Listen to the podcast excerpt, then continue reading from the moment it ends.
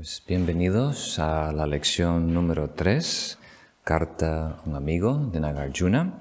Hoy vamos a empezar con el verso 19, unos versos muy citados en otros tratados y también en muchas conferencias de su santidad Dalai Lama y otros maestros. Entonces vamos a leerlo juntos, explicar un poco el significado, que podemos extraer de beneficio para nuestra práctica y nuestra vida diaria. Y luego tenemos un tiempo también de preguntas y respuestas para aclarar cualquier duda que pueda surgir. Muy bien, el verso número 19, para los que tenéis el librito. Hay cuatro tipos de personas.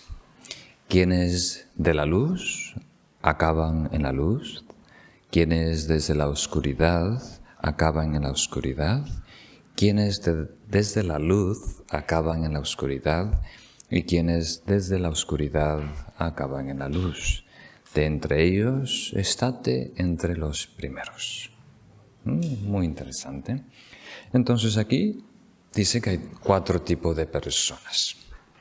No sé si esta traducción acaban es exactamente correcta. Quiere decir que hay siempre estamos en transición. Muchas veces la palabra ser, individuo en tibetano, se traduce como peregrino, porque en tibetano usan la palabra, el verbo ir, el que va, porque siempre estamos en movimiento. En el contexto de samsara, un movimiento cíclico. Entonces, siempre estamos yendo de un estado afortunado a otro. Entonces, como seres humanos, nos consideramos que estamos en un estado afortunado. Tenemos la oportunidad de crecer, madurar conscientemente en el camino espiritual. Entonces, eso es fortuito, por decirlo así, en comparación a seres desafortunados, diferentes especies de animales, diferentes especie de espíritus o existencias ah, dolorosas. Entonces, ¿qué va a venir? ¿Mañana, el próximo año o la próxima vida? Podemos ir hacia arriba o hacia abajo. no necesariamente en el contexto de cielo y infierno, pero podemos lograr una existencia afortunada como la que tenemos ahora, donde tenemos claridad, conciencia, cierto ocio, paz, salud, para emprender el camino espiritual. O podemos descender una existencia más dolorosa, en donde estamos muy abrumados por el sufrimiento inmediato y solo logramos enfocarnos en la sobrevivencia. No hay ocio, espacio para nada más. Entonces aquí hay las cuatro variantes. Podemos ser un ser en un estado de luz, humano o celestial, que sigue estando en un estado de ser humano celestial o descender a un estado inferior. Puede ser un estado inferior que permanece en un estado inferior o que se eleve a un estado superior. Esto ya nos dice varias cosas. Primero, la premisa en la que está, como diríamos, sujeto esta enseñanza, es la idea de korwa, de samsara, de la existencia cíclica. O sea, nos estamos basando principalmente en karma. Y karma es una enseñanza muy profunda que nos libera de varias trampas. La trampa del destino, la trampa del libre albedrío, pero también la trampa de la evolución automática. Entonces, muchos movimientos espirituales recientes de la nueva era se basan en la filosofía, en la noción, en la cosmología de la evolución automática. O sea que todos nosotros somos parte de un, ¿cómo diríamos? Un plan cósmico, en donde estamos emprendiendo un largo viaje, evolucionando físicamente ¿no? cada vez cuerpos más sofisticados, pero a la vez también la conciencia cada vez más refinada. Por el impulso, la evolución física y espiritual del universo. Y nosotros vamos de alguna manera eh, acompañando ese desarrollo. ¿Tiene sentido? Y si nos empeñamos a dar un salto evolutivo, lo podemos hacer. Podemos crecer y madurar, iluminarnos antes que los demás. Pero si permanecemos tal cual, ¿no? el hecho de ser parte de este plan cósmico ya nos va evolucionando, ya nos va elevando. Y esto empezó con la Sociedad Teosófica. Fue fundada en 1850 en Nueva York, aunque realmente la unión ocurrió en la India. Y es una organización muy valiosa. Yo la conozco hace muchos años. Tiene como misión el estudio interreligioso, particularmente el budismo, pero también todas las tradiciones. Y basándose en esta filosofía de Madame Blavatsky y los mensajes que ella recibió de los maestros ascendidos, apareció en el mundo occidental esta noción de evolución automática, que somos parte de un plan cósmico. Y de ahí todos los movimientos que surgieron de la teosofía, que hoy llamamos nueva era, tienen están impregnados de esta noción. Y es una gran desventaja de la perspectiva budista, porque nos roba de la responsabilidad de nuestra vida y de nuestro desarrollo. Y no coincide, no cuaja con la ley del karma. La ley del karma es muy profunda, pero a la vez simple. Tiene que haber coherencia entre la causa y el efecto. Si hay pensamientos, aspiraciones, palabras y acciones puras, sanas, que concuerdan, que están en armonía con la realidad, el resultado es evolución, felicidad, gozo. Y si actuamos mentalmente, físicamente, verbalmente, en desacuerdo con la naturaleza, entonces nuestra situación empeora. Y tenemos feedback, tenemos la experiencia de dolor o mm, no necesariamente dolor físico, pero estamos en desarmonía por la verdad y eso crea incomodidad a muchos niveles. Entonces aquí Nagarjuna le está recordando a su amigo el rey que nosotros deberíamos elegir. Eso es una de las enseñanzas de este verso. Hay que elegir. No pasa solo. Uno tiene que elegir si en esta vida vamos a lograr un estado de luz, un estado óptimo, un estado espiritual y desarrollar las causas y condiciones para que perdure en la próxima encarnación. Entonces tenemos que elegir, y esto quiere decir que parte de nuestra iniciativa. Es verdad, hay miniciclos personales, familiares, de especie, planetas, galaxias. Pero cada individuo depende de su karma individual.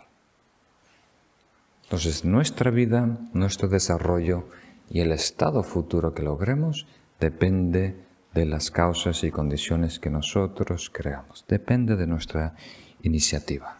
¿Por qué? Porque si hubiera un patrón, una tendencia que la mayoría de los seres van hacia arriba, o que la mayoría de los seres van hacia abajo, o que la mayoría de los seres no cambia. Si hay un patrón, quiere decir que hay una naturaleza inherente, independiente de las acciones, la voluntad, el karma. Entonces no hay vacuidad, no hay una realidad última y profunda. ¿Mm?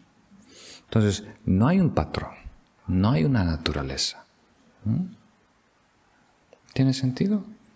Entonces aquí hay un patrón. Estamos interesados en el desarrollo espiritual. Es algo abnormal, por decirlo así. Pero lo que quiero decir es que no hay tal cosa como normal. La idea de normal es una abstracción. Entonces podemos contextualizarlo y decir, bueno, lo normal es que este grupito siga meditando, siga interesándose por mejorar, eh, corregir sus defectos, desarrollar virtud y meditar. ¿no? Ahí afuera hay otra norma, una norma española, una norma europea, una norma humana, una norma terrícola, pero eso es todo contextual. Quitamos esos parámetros y no hay norma, no hay naturaleza, no hay patrón, no hay tendencias. ¿Tiene sentido? Y eso, para algunos, da miedo. Y para otros como Nagarjuna dicen, no, eso es la gran belleza, que todo es posible. Pero está esperando que tú hagas tu parte, que tú tomes un paso. O sea, la realidad es hueca. La vida es hueca, está esperando que nosotros le demos sentido. Y depende de nosotros. Y si nos dejamos ir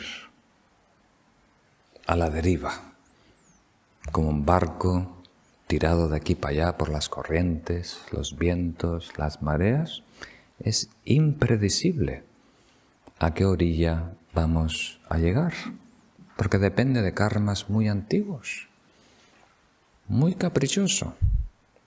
Entonces ahora que tenemos cierta claridad, lucidez, conciencia, toca tomar responsabilidad por nuestro desarrollo espiritual y nuestras futuras encarnaciones. Muy bien. Vamos al próximo verso, número 20. Este es también muy citado, uno de los favoritos de algunos de mis maestros. Las personas son como los frutos de mango. Hay cuatro otra vez. Inmaduros, pero pareciendo maduros. Maduros, pero pareciendo inmaduros. Inmaduros, pero pareciendo inmaduros. Maduros pareciendo maduros. Creo que deberíamos decir verdes, ¿no?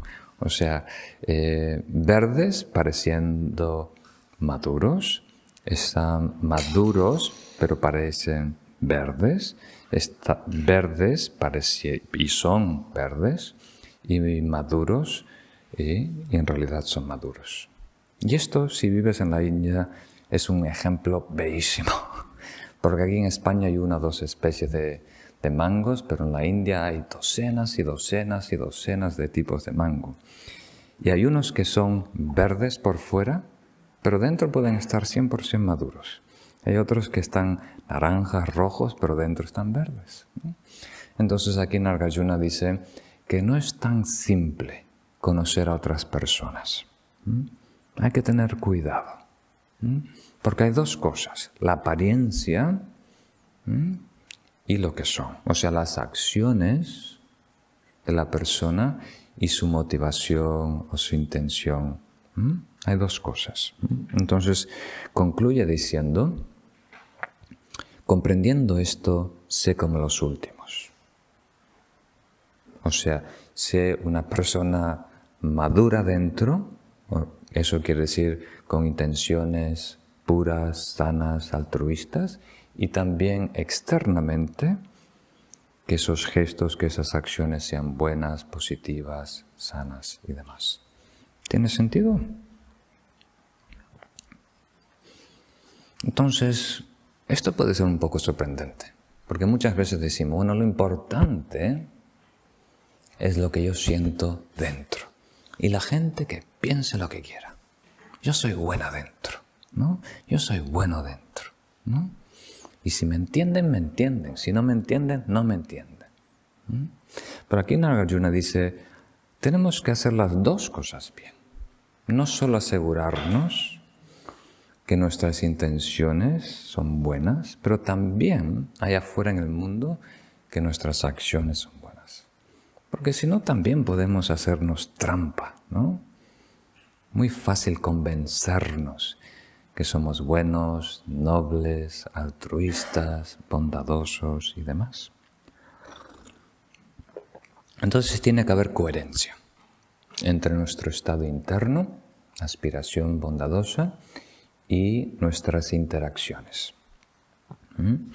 Entonces aquí es un verso para ayudarnos a encontrar, como diríamos, amistades.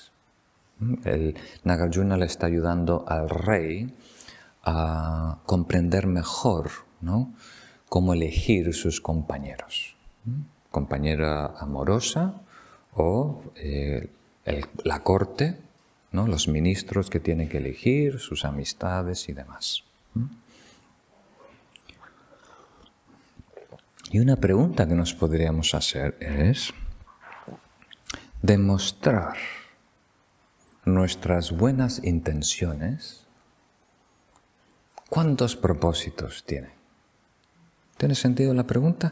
¿Por qué alguien demuestra a otra persona que es buena?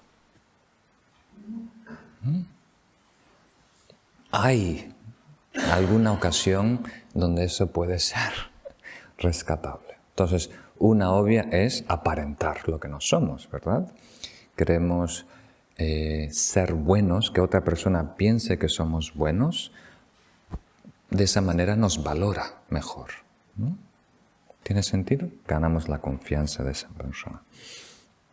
Otra manera otra razón por la cual eh, una persona puede estar interesada en comunicar a otra persona que es buena es para ser buen ejemplo, para extender la costumbre de la virtud, de acciones virtuosas, ser contagioso.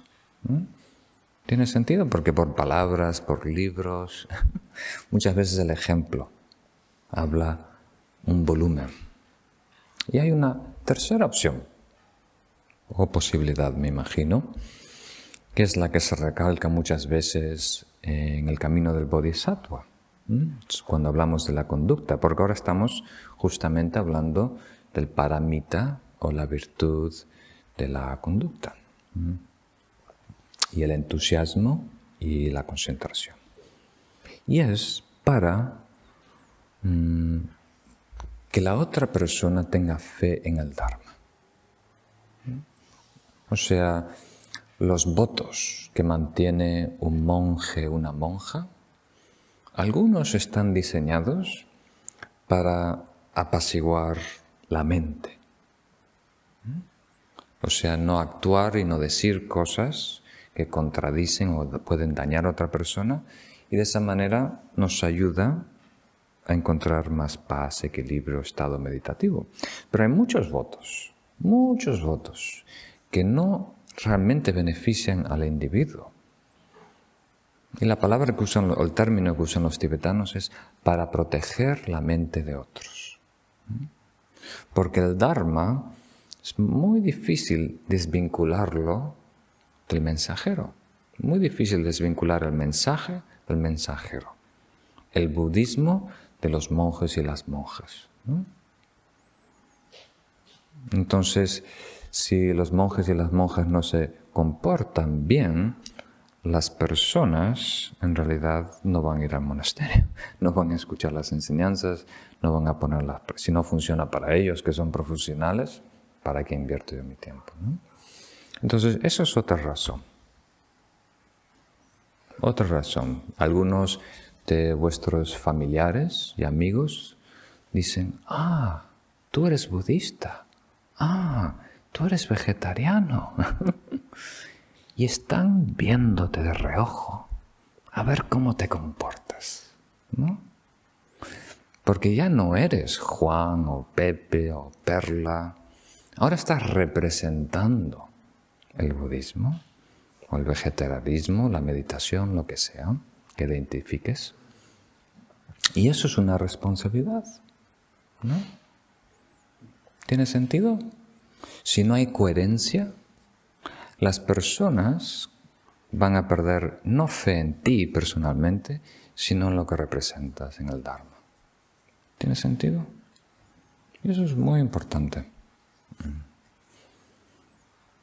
Entonces, mantenemos buena conducta no solo por nuestro bien, sino también para el beneficio de los demás. Entonces, es muy importante no estar satisfecho con tener una motivación pura, pero también tener cuidado de cómo actuamos, cómo nos relacionamos con los demás y cómo hablamos.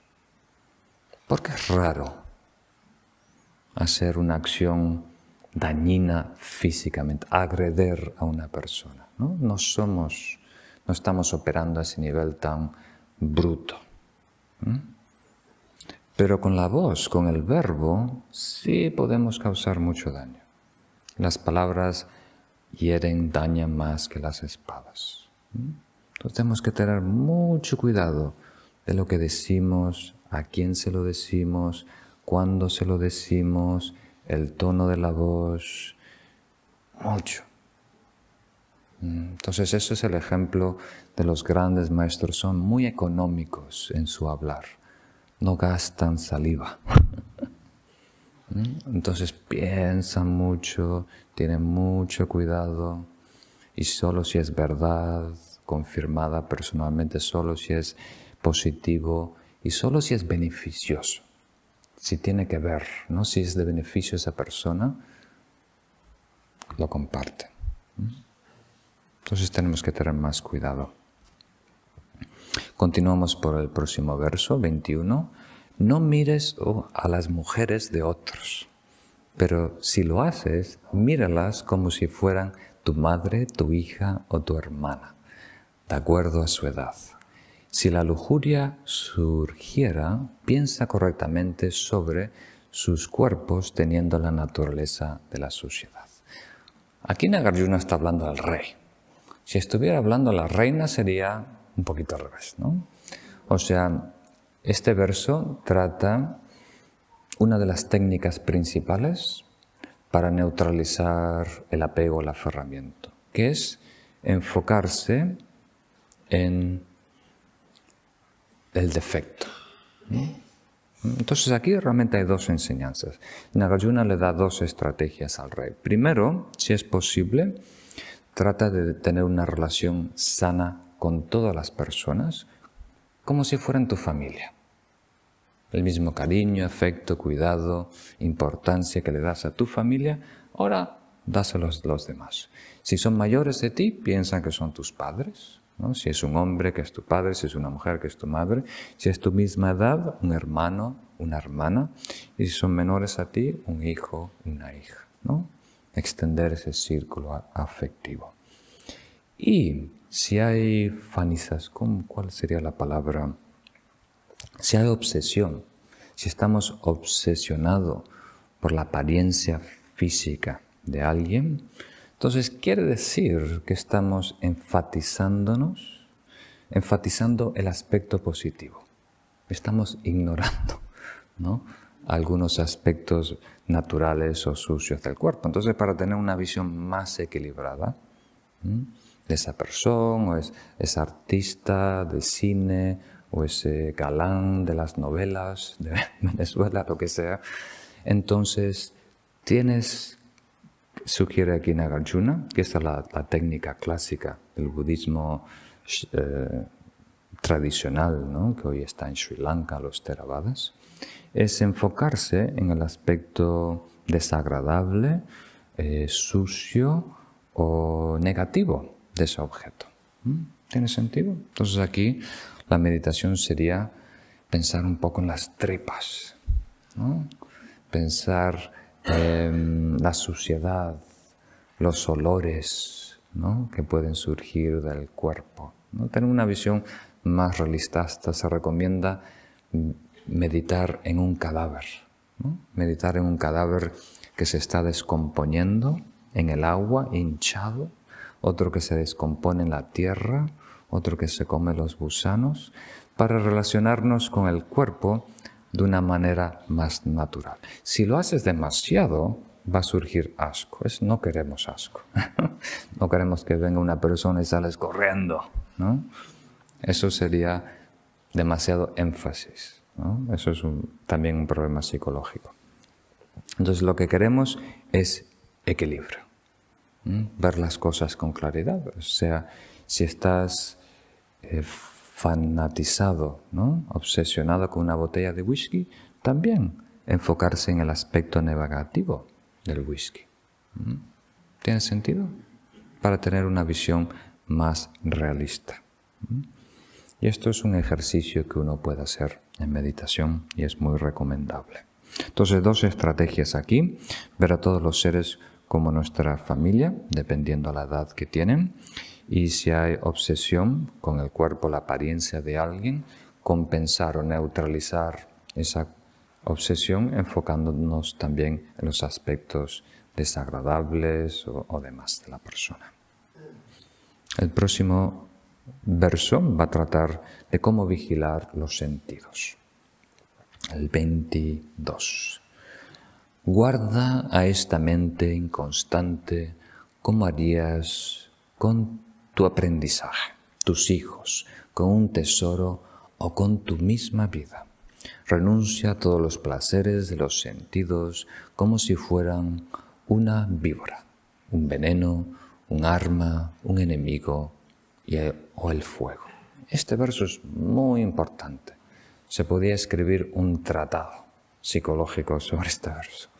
Nos da aquí nueve, nueve herramientas para desarrollar y vamos a hablar un poquito de cada uno de ellas.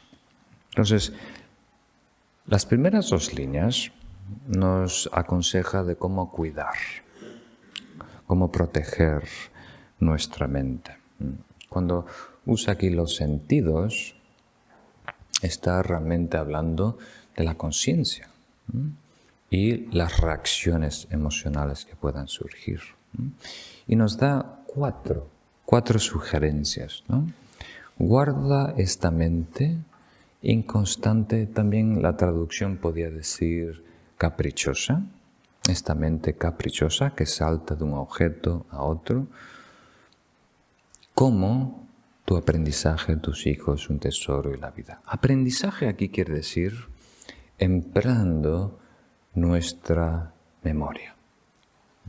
O sea, protegemos nuestro aprendizaje recordando lo que sabemos, hasta tomando notas, hacemos resúmenes.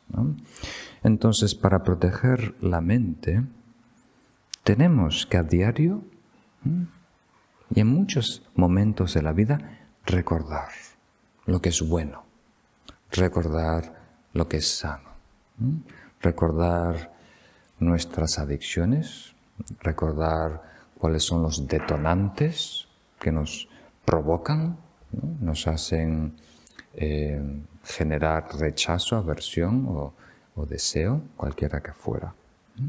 Entonces usar lo que diríamos mindfulness, recolección, memoria. En el presente recuerdas del pasado lo que tú sabes, lo que tú sabes que es bueno y lo retienes. Después los hijos. ¿Cómo nos relacionamos con los hijos? Tratar de controlar, que se relacionen em, de una manera sana que se relacionen con niños sanos y que se comporten bien. Entonces tenemos que asumir ese papel de padre, guardián, ¿no? estar en control, protegiendo nuestra mente. Yo aquí mando, yo voy a elegir cómo me relaciono con las cosas, cómo me relaciono con las personas, ¿no? lo que siento y demás. ¿Tiene sentido? Entonces, vamos a ver cuatro aspectos. El primero es recordar lo positivo, lo bueno, recordar las cosas que nos hacen daño, tenerlo presente, tenerlo en cuenta, eso es conciencia. La segunda es asumir responsabilidad por lo que estamos percibiendo y cómo nos relacionamos con ello. El tesoro. ¿Cómo nos relacionamos con el tesoro? Podemos decir, restringimos el acceso. Tenemos cuidado a quién le damos acceso a nuestro tesoro.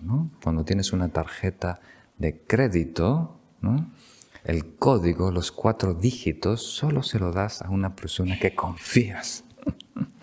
Entonces tenemos que guardar, proteger nuestra mente en ese sentido. No darle acceso automáticamente a todo lo que pueda surgir. Tenemos que asegurarnos que es algo de confianza, algo bueno, algo que no se va a aprovechar, que no nos va a dañar, que no nos va a robar la conciencia, que no nos va a robar, quitar del presente. Y vida. ¿Cómo nos relacionamos con la vida? Protegemos la vida.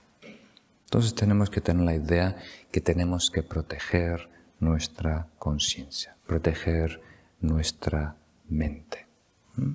Entonces todo esto es cuidado, pero son aspectos, matices del cuidado. Primero es cuidado recordando lo que es bueno y lo que es malo, cuidado eh, asumiendo eh, la responsabilidad, cuidado en limitar acceso a la mente, el de tesoro, y el último, proteger, proteger de daño que puede haber, como uno protege la vida. Y después, la segunda parte de este bello verso dice renuncia. O sea, la primera parte es guarda, ¿no? La segunda es renuncia a los placeres de los sentidos como si fueran una víbora, un veneno, un arma, un enemigo, un fuego. Entonces esta primera parte es una reflexión principalmente mía. Esta segunda parte viene de Rendawa. Rendawa es uno de los grandes filósofos de la tradición Sakya, también uno de los maestros de Tsongkhapa. Y sobre esto él dijo víbora, en el sentido que es inquietante. ¿no? O sea, si estamos aquí juntos meditando y de repente alguien ve una víbora que pasa ¿no? por la sala y desaparece, se esconde, no regresamos ¿no? a la meditación con los ojos cerrados, todos tranquilos, sabiendo que hay una víbora suelta en la habitación. Es inquietante, ¿verdad? Tienes que estar a la alerta. ¿Tiene sentido? Entonces, eso es muy importante.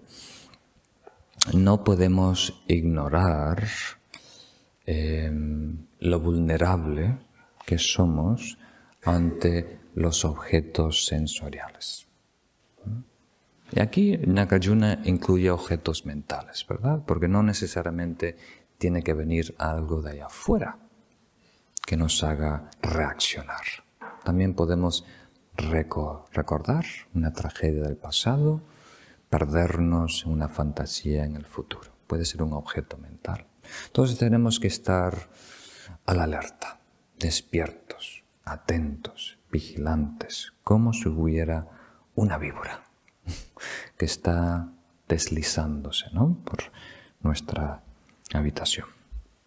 El segundo es veneno.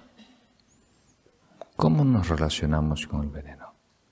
Entendiendo que los objetos sensoriales, el placer, solo puede dañarnos. Eso es un poco fuerte. Difícil de vender esto en el sur europeo. ¿no? Portugal, España, Italia, Grecia. Entonces aquí dice que si hay, es un objeto sensorial, especialmente placer sensorial. Entonces tenemos que relacionarnos que solo va a causar daño. El veneno solo puede causar daño. Mucho veneno, mucho daño, poco veneno, poco daño.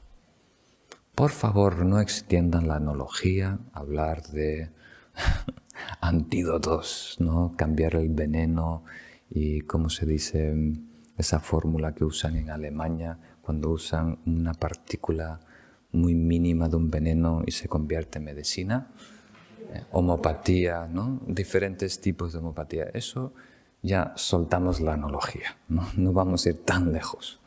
Aquí estamos relacionándonos con algo que es veneno. Entonces, si es veneno, dañino para el cuerpo, un poquito daña poco, mucho daña mucho. El próximo es una arma. Una arma causa dolor, causa daño. Entonces, un objeto sensorial nos puede herir y causar daño y tenemos que protegernos en ese sentido. Enemigo quiere decir que siempre está en contra nuestro. no sabemos cómo, ¿no? pero va en contra. Quiere de alguna manera hacernos daño. Aquí no estamos personificando este deseo placentero, simplemente estamos comprendiendo cinco matices de cómo operan en nosotros, para aprender a mejor relacionarnos con ello. Y por último, fuego, que por su naturaleza quema. Entonces vamos a explicar un poquito, porque los veo un poco extrañados. vamos a agregar un poquito de contexto. Nada puede ser inherentemente veneno. ¿Verdad? Hay diferentes animales que se pueden comer de algo que puede matar a otro animal. ¿Tiene sentido? O sea, el fuego da luz, el fuego nos da calor, el fuego da vida, nos ayuda a cocinar, no es inherentemente. Aquí estamos hablando en un contexto particular y el contexto es nosotros, como un ser normal y corriente, un ser cotidiano, que se encuentra en una situación particular. No sabe quién es. No comprendemos la naturaleza última del ser. Y eso nos lleva a aferrarnos a la subjetividad. Ese es el origen del ego, del yo falso.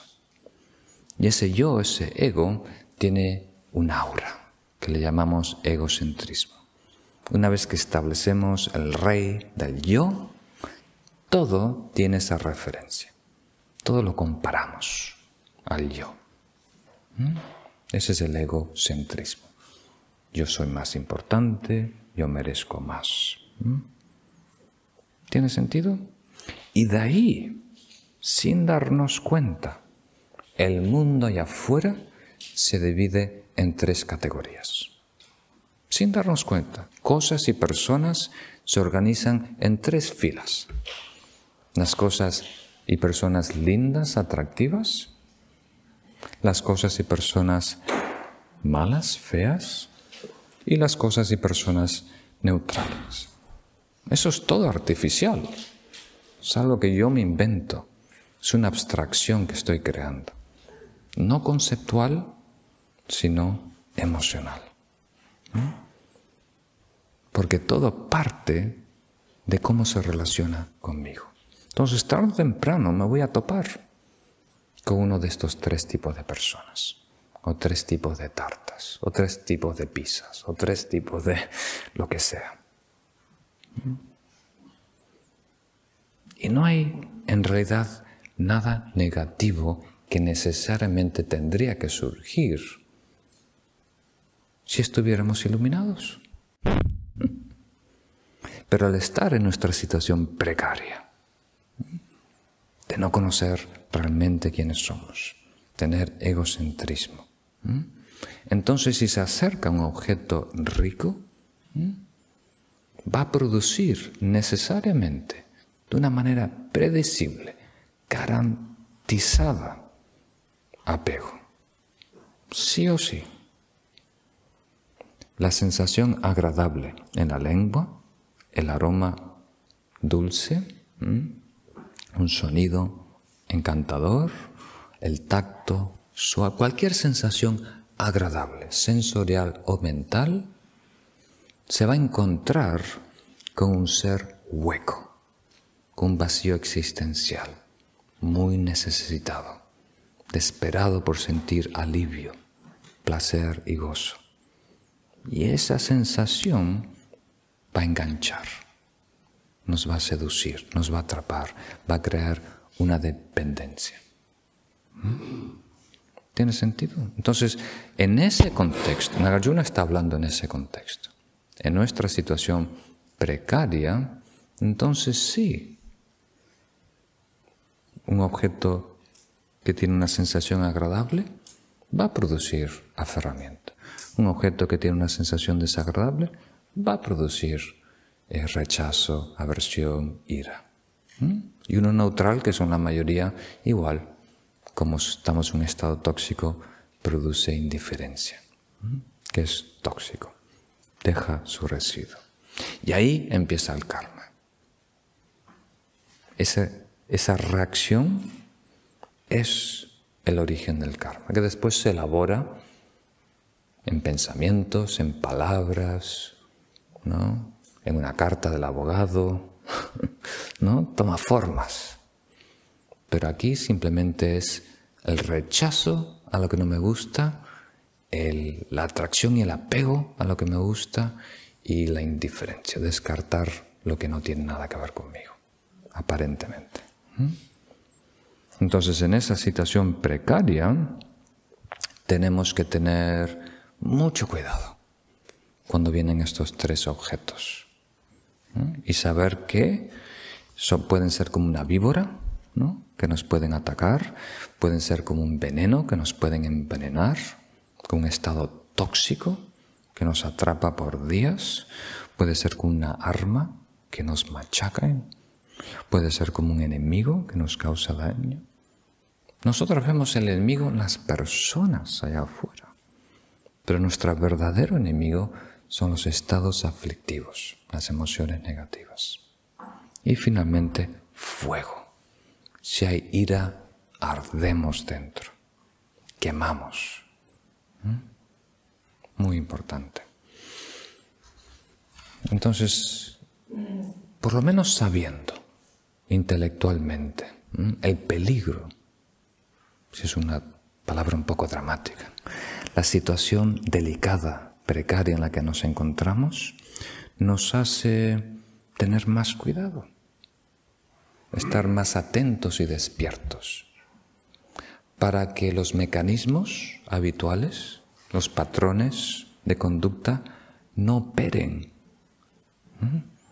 en piloto automático.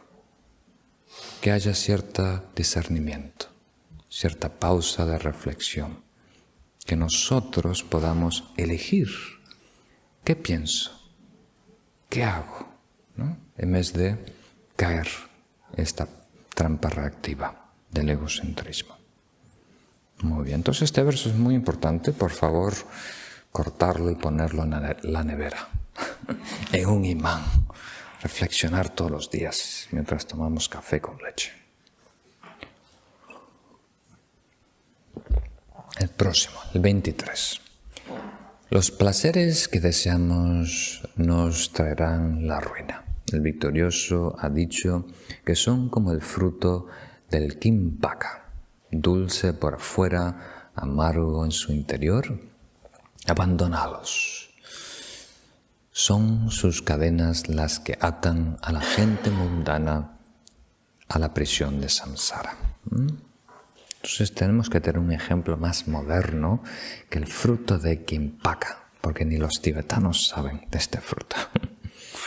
Entonces, algo que tiene una superficie atractiva, pero dentro es amargo, ¿no? Algo dulce por fuera, pero dentro nos hace sentir mal. El ejemplo de los tibetanos es un poco drástico. Es miel en la, el filo de una navaja. ¿no?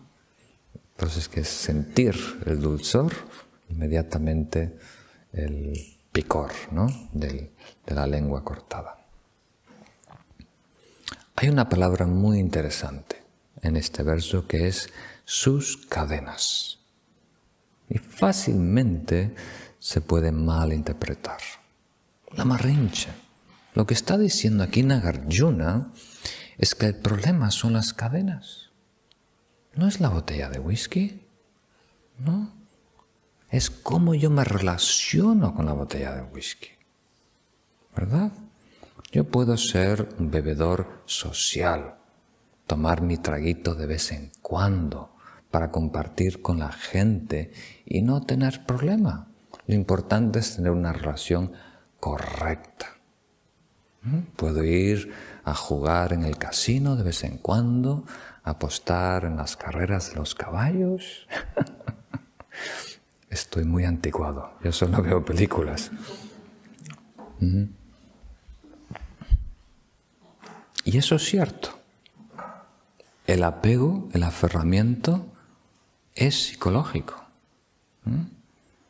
No, la culpa no la tiene los objetos y las personas. Hay que aprender a relacionarnos bien.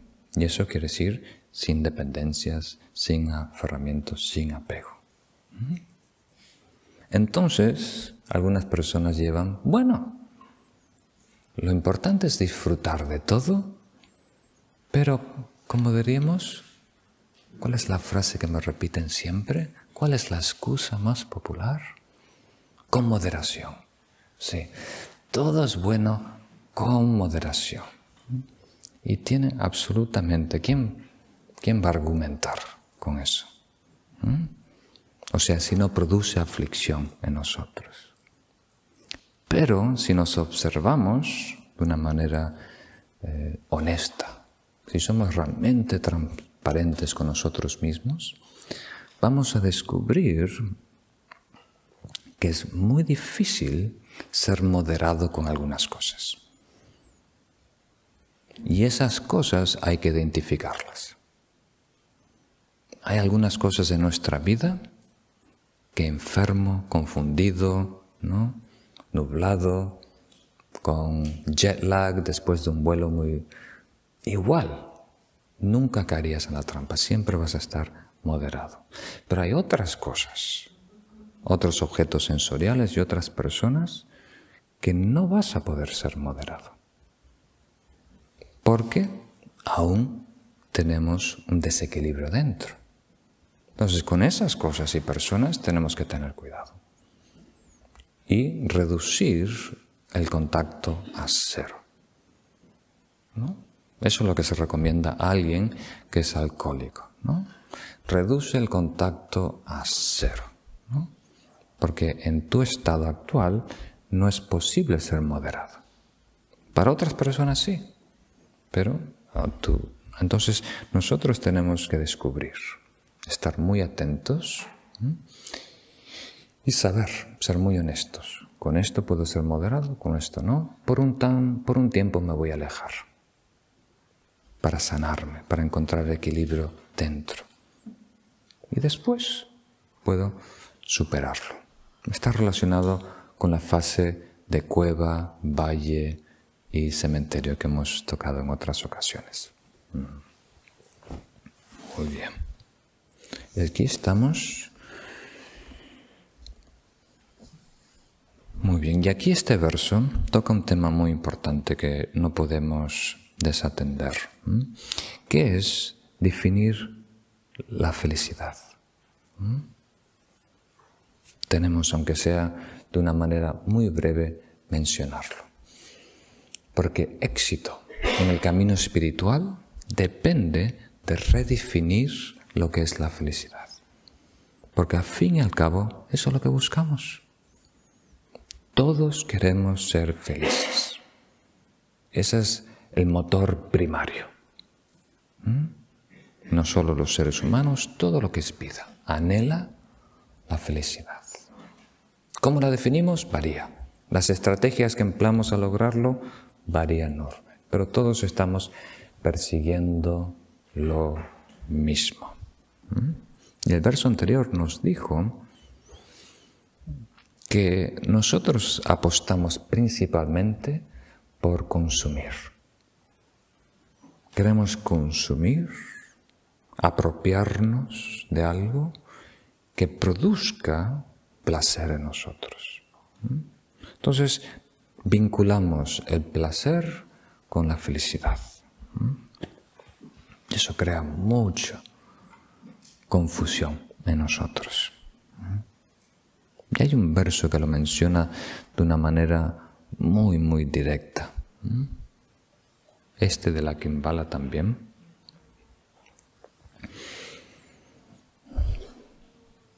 La verdadera renuncia es un término budista muy importante que quiere decir superar el brillo de samsara, la atracción por la felicidad mundana, la felicidad hedónica de los sentidos o la gratificación inmediata y elevarnos a una felicidad sublime y sostenible. Y si queremos saber cómo sería, cómo lo vive alguien que lo ha logrado, ¿no? grandes maestros realizados, el mismo Buda, y no solo budistas, los grandes contemplativos de todas las tradiciones, cómo ellos definen y hablan sobre la felicidad. Usan una palabra muy extraña. Usan la palabra paz. Estoy en paz para hablar de la felicidad. ¿Mm?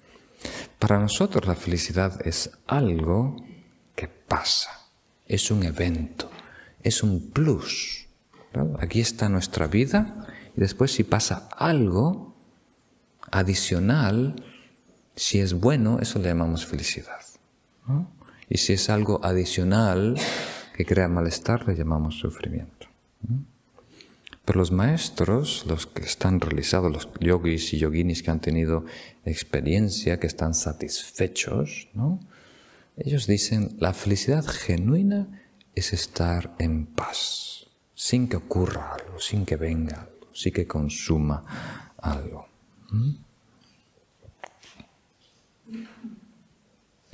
Entonces esto es algo que tenemos que contemplar. Aquí Nagarjuna nos está invitando a contemplarlo una y otra vez. Porque como dice Shantideva, queremos ser felices, pero perseguimos las causas del dolor, las causas del sufrimiento.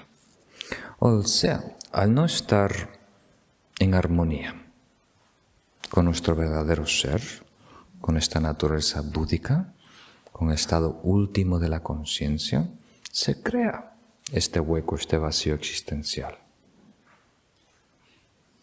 Es casi una picazón. Y se siente, se destaca esa picazón cuando hay silencio.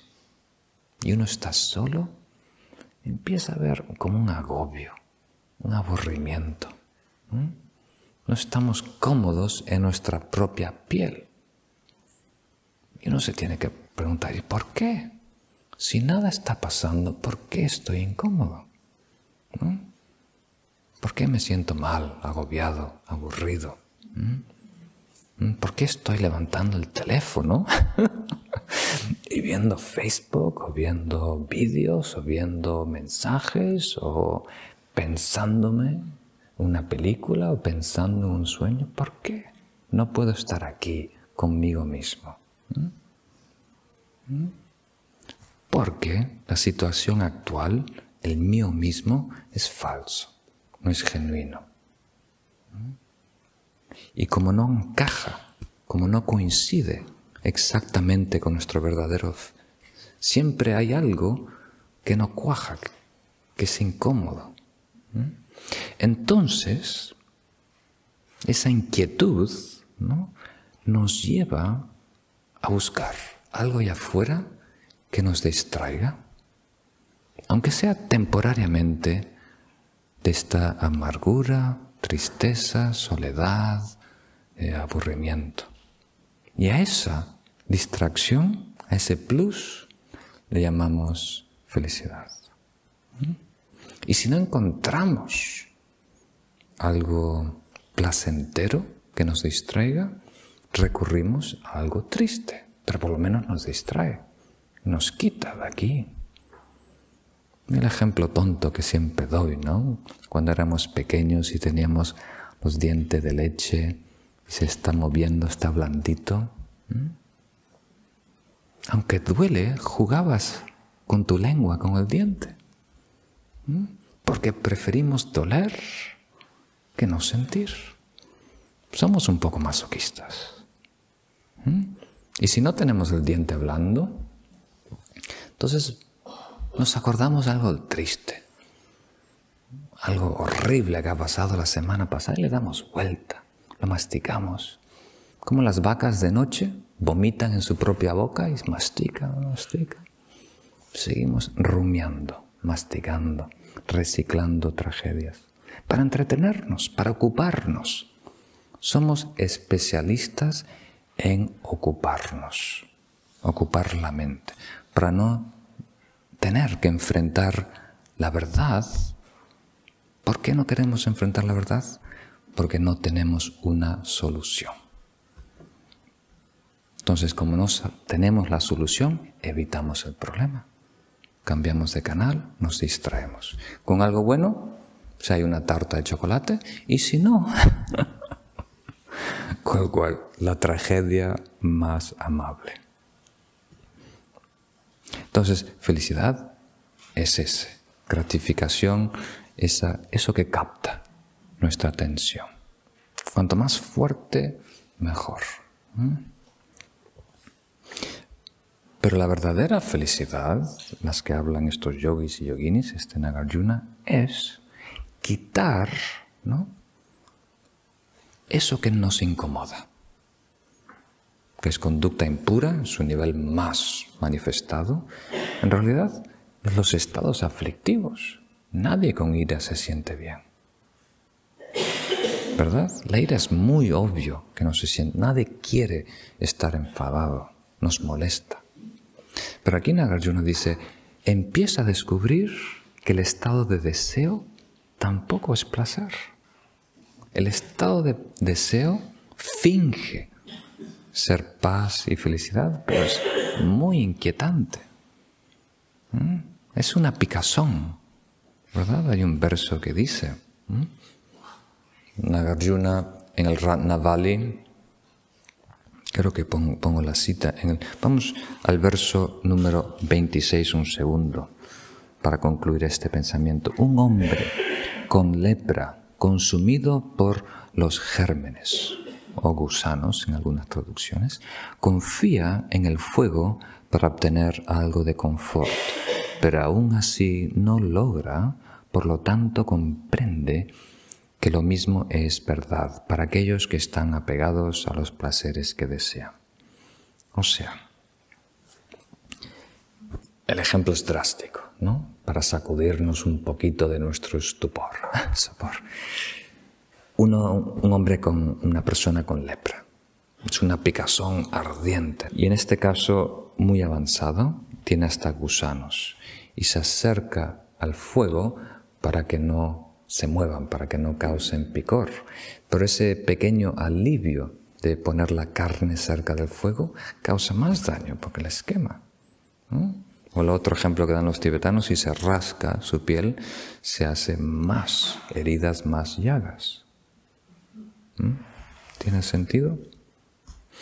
Entonces, Nagarjuna en el Ranavali dice, y lo cito textual, Ranavali quiere decir la guirnalda de joyas, otro texto bellísimo de Nagarjuna que estudiaremos, dice, si hay gozo al rascarse una picazón, ¿cuánta más hubiera si no hay picazón? Similarmente, los mundanos con deseo encuentran algo de gozo, pero el gozo supremo es el no desear. Una lógica muy interesante. Si hay cierta satisfacción en rascar algo que te pica, ¿cuánta más hubiera, dice Nagarjuna, si no te pica desde el principio? ¿Mm? Entonces a mí me gusta en este caso citar a um, Facundo Cabral. Es un guitarrista argentino del folclore que murió hace poquito. Tiene una cita que dice, rico no es el que más tiene, sino el que menos necesita. Muy interesante, porque esto lo, he visto en algún texto budista también. Rico no es el que más tiene recursos, patrimonio, sino el que menos necesita, el que más satisfecho, lleno, abundante está. Entonces, extrapolamos un poquito y feliz no es necesariamente el que más disfruta, sino el que menos necesidad tiene de distraerse, de disfrutar. ¿Mm? El que quieto ya está lleno, en silencio está contento, sin aburrirse. Entonces, una de las medidas que podemos usar para evaluar nuestro desarrollo espiritual o meditativo es cuánto tiempo puedes estar solo sin hacerte daño. ¿Cuánto tiempo puedes estar solo sin torturarte? O en silencio sin aburrirte. ¿Mm? ¿Mm? Eso quiere decir que ya hemos eliminado muchas de las toxinas, distorsiones, inquietudes dentro de nosotros. Entonces, no hay alivio, si queremos seguir esta analogía de la picazón ¿no? o del leproso, no hay alivio que perdure. Es un remiendo. No hay distracción que nos puede llenar, satisfacer. Todo tiene, y cada vez dura menos. ¿no? Cada vez los vídeos, las distracciones están, cada vez son menos segundos, menos segundos, menos segundos, menos segundos. Hasta en algunas em, empresas de, los, de los medios, creo que ahora están em, teniendo empleados que son, uh, como diríamos, científicos, de la, de la mente, del cerebro, para medir con precisión cómo capturar la atención y desarrollar los mecanismos del cerebro para crear adicción en un producto. ¿Cuáles los colores más adictivos? ¿Cuál es el sonido? ¿Cuánta duración puede llevar? ¿Cuántas veces hay que repetirlo? Todo eso ahora está muy estudiado. ¿Mm? Cómo mantenernos en esa página, cómo obligarnos a hacer clic al próximo vídeo. Muy estudiado, ¿no? Y se basa en nuestra biología, en los mecanismos eh, de, ¿cómo se dice? Reinforcement, de, de automatación, de, de reflejos, ¿no? Biofeedback. Nos saltamos dos versos. Vamos a completar estos versos y concluimos, el 24 y el 25. De entre aquellos que triunfan controlando sus inestables sentidos, esos seis sentidos, o sea, los cinco materiales más la mente, que no cesan de fijarse en sus objetos y quienes vencen en una batalla a un huésped numerosos, numerosa de enemigos, el sabio ha dicho que los verdaderos euros son los primeros. O sea, creo que cualquiera de vosotros lo podéis leer mejor.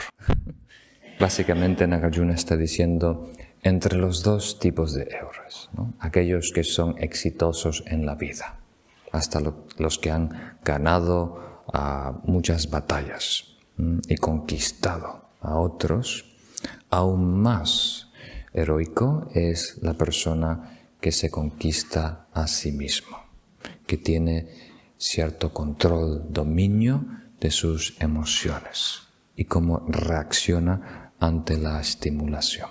¿Mm? Ese es el verdadero conquistador, el que se conquista a sí mismo. El verdadero maestro es el maestro de sí mismo. El verdadero guerrero es el guerrero espiritual que gana esa batalla ante los estados bajos del ser. ¿Mm? Y el verso 25 nos dice, observa el cuerpo de una chica joven en sí mismo, su olor tan desagradable, sus nueve aberturas, un recipiente de suciedad difícil de llenar, cubierto con piel, mira también sus adornos en sí mismo. Este está vinculado con el primero, ¿no? El 21. O sea, un hombre una mujer, un artista, un Ferrari, cualquier cosa que sea muy atractiva para ti. Hasta puede ser una comida. Cualquier cosa que crea adicción, enganche. Enfócate en dos cosas, dice. Una es los aspectos negativos, en este caso los olores, todos los orificios que tiene el cuerpo, cera de las orejas, de la nariz, mocos, de, los ojos, cosas blancas, de la boca, eh, flemas, ¿no? Toda la suciedad que sale del cuerpo para ser un poco más realistas. ¿no? Y otra cosa, descubre la magia falsa que crea nuestra percepción. ¿Mm? La magia falsa cuando se combina un cuerpo natural con ornamentos. Eh, maquillaje, pelucas, eh, joyas, vestimentas, luces, música. Parece como cuando se reúnen todas estas condiciones, hay un hechizo, ¿sí es así? Hay como una obra de magia, hay como un hechizo que uno queda encantado hacia ese hechizo. Entonces aquí Nagarjuna dice, hay que desconstruir ese hechizo y verlos por partes. Primero ve el cuerpo solo a ver si realmente es atractivo. Y después ve el perfume solo. Si solo hay perfume, te atrae, si solo hay colores, si solo hay joyas, ¿es tan atractivo? O sea, romper el hechizo, viendo sus partes y viendo las cualidades independientes de ellas. ¿Mm? Desconstruir sería el hechizo. Se está empezando a usar esa palabra en castellano, pero aún no mucho, desmantelar el hechizo. Ok. Vimos pocos versos, pero son versos muy importantes. Vimos ocho versos, del 19 al 26. En las próximas sesiones iremos un poquito más rápido. Estos versos también son muy importantes. Sí. Eh, mi pregunta es, hablando de la felicidad, la felicidad genuina y la falsa felicidad. Entonces, dentro de la falsa felicidad encontramos el placer, la distracción, el estímulo, el deseo, pero todo esto con apego, ¿no? Quiero decir, o sea, si dentro de la felicidad genuina realmente lo que es es paz, paz, el estado de paz no es también una roca, paz, y no tener ningún tipo de estímulo, distracción, placer, deseo. Es esa paz eh, estar libre de apego, no tener apego al placer, a la distracción, o no es. Entonces, una roca tiene quietud. Eh, pero no tiene paz. Entonces la paz aquí quiere decir satisfacción, estar completamente bien, estar bien sin necesariamente pase algo. Pero en realidad lo que está pasando, al estar en armonía, vinculado, al haber mm, reconocido la naturaleza última de la mente, adquirimos sus cualidades base, que es paz, lucidez y gozo. La palabra gozo también se usa por los grandes contemplativos, hasta algunas veces éxtasis. Cuando entran en comunión con la divinidad, no hay felicidad carnal que se pueda comparar al éxtasis meditativo. Y es el mero hecho de recuperar nuestro estado último de la conciencia. No es nada nuevo, no es un plus, no hay nada que estamos experimentando, percibiendo, eh, consumiendo. simplemente es el estado natural del ser. Y hoy en día nos acercamos con esta palabra paz, pero no existe en nuestro vocabulario actual, en el diccionario de la Real Academia Española, porque no, es algo común, no, es algo que se experimenta. tenemos que leer los poemas de los grandes místicos cristianos de la Edad Media, cuando ellos entran en comunión con la divinidad, cómo ellos describen esa, es el resultado del gnosis, ¿no? esa paz, ese éxtasis, y a través de la analogía que usan, ¿no? el sol radiante, podemos tener una pista, una clave para inspirarnos. Pero no hay palabra hoy en día en nuestro vocabulario compartido que se acerque, porque no es algo que se ha experimentado. Entonces, paz nos da una de las tres pistas, que quiere decir que no tiene que pasar nada, estoy lleno y satisfecho.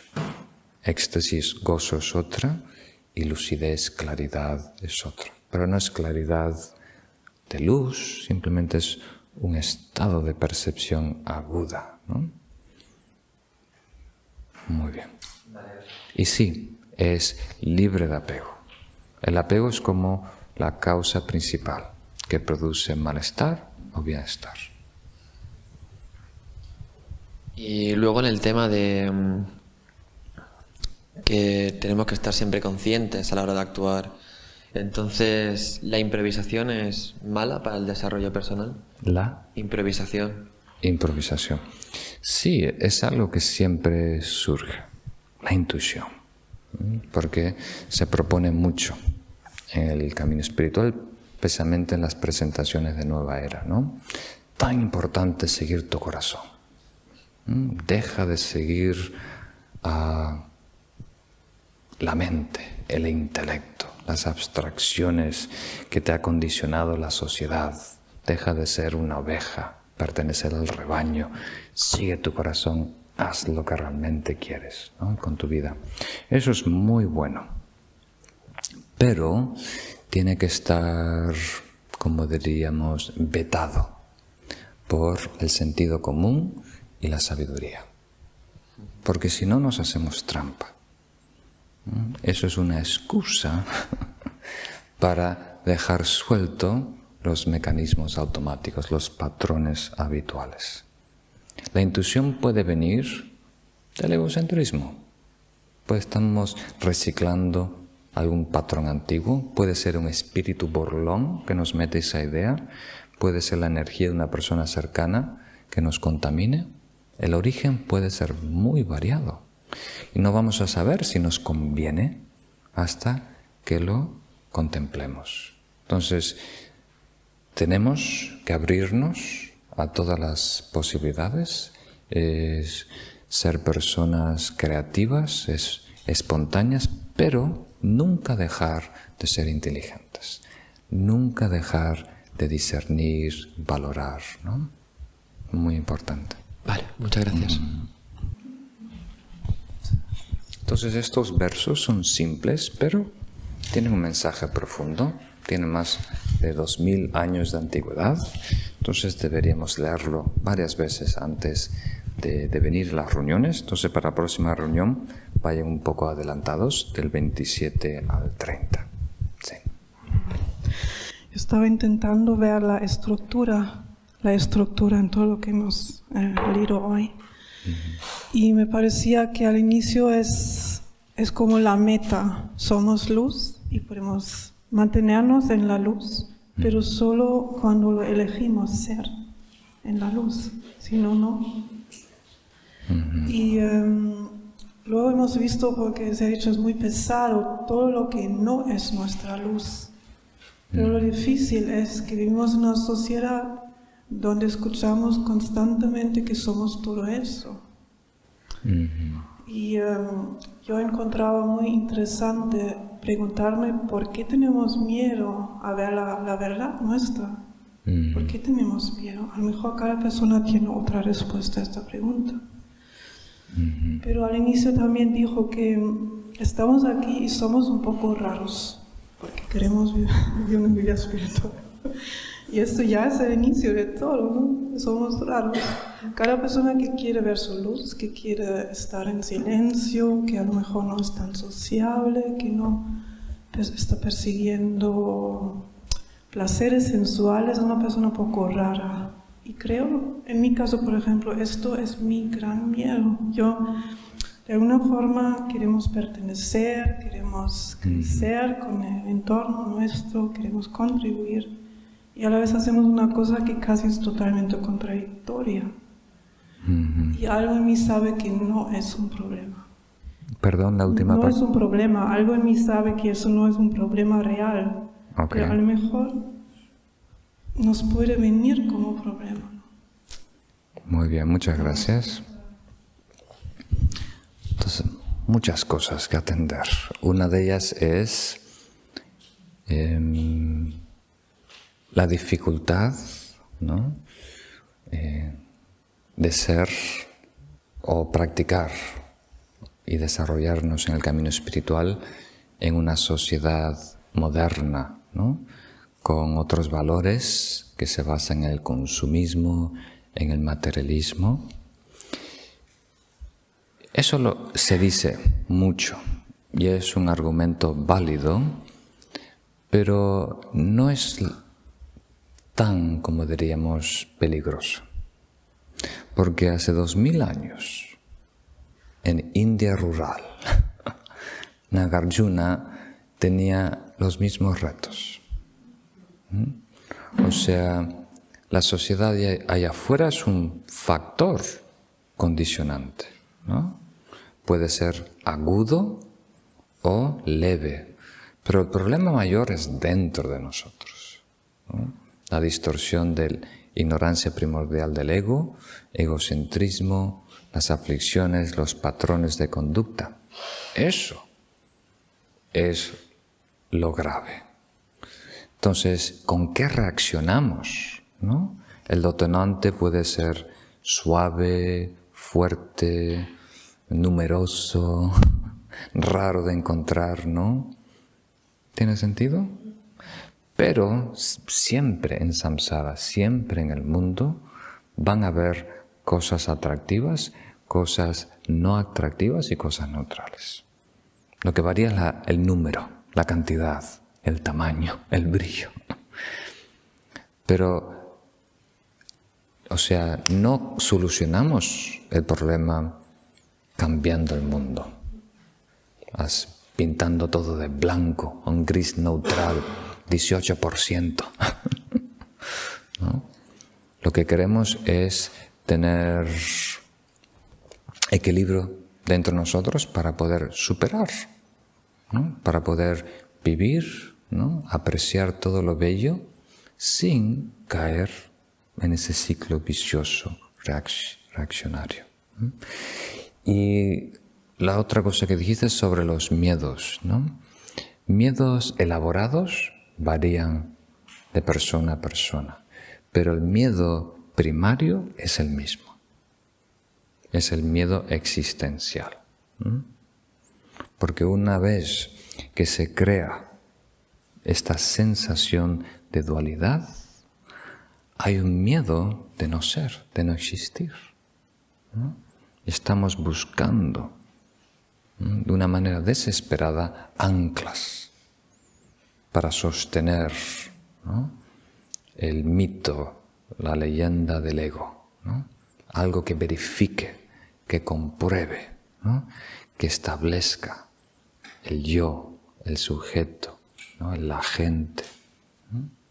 Eso es muy importante. Esa es una de las razones por la cual no podemos estar quietos, en silencio, en paz. Porque si no hay movimiento, si no hay pensamientos, empezamos a sospechar que a lo mejor no hay un pensador. y eso nos da miedo, muy inquietante. ¿Por qué? Porque no hay una alternativa. Si hubiéramos experimentado la alternativa, una manera de existir más allá de la dualidad, más allá del consumismo ¿no? sensorial, ese gozo innato, esa luz. Si tenemos esa alternativa, si eso nos llena, después ya no hay miedo. ¿Tiene sentido? ¿Mm? Sí, la tenemos, pero no es del todo accesible. ¿Mm? Es como en Argentina cuando hubo el corralito. Tenemos miles de dólares ahí, pero nadie tiene acceso. Tenemos esta chispa divina, esta entonces pública, pero no tenemos acceso. Ahí está envuelta en velos conceptuales emocionales. Entonces cada vez tenemos más fe, por eso estamos aquí, vemos todo tipo de eh, pistas que nos confirman su existencia, pero aún no estamos del todo seguros. No creemos mucho en nuestra divinidad. Nuestra fe y autoconfianza es aún muy mundana. Se basa en la caparazón, en los atributos externos y no en el potencial básico de cada ser. Muy bien.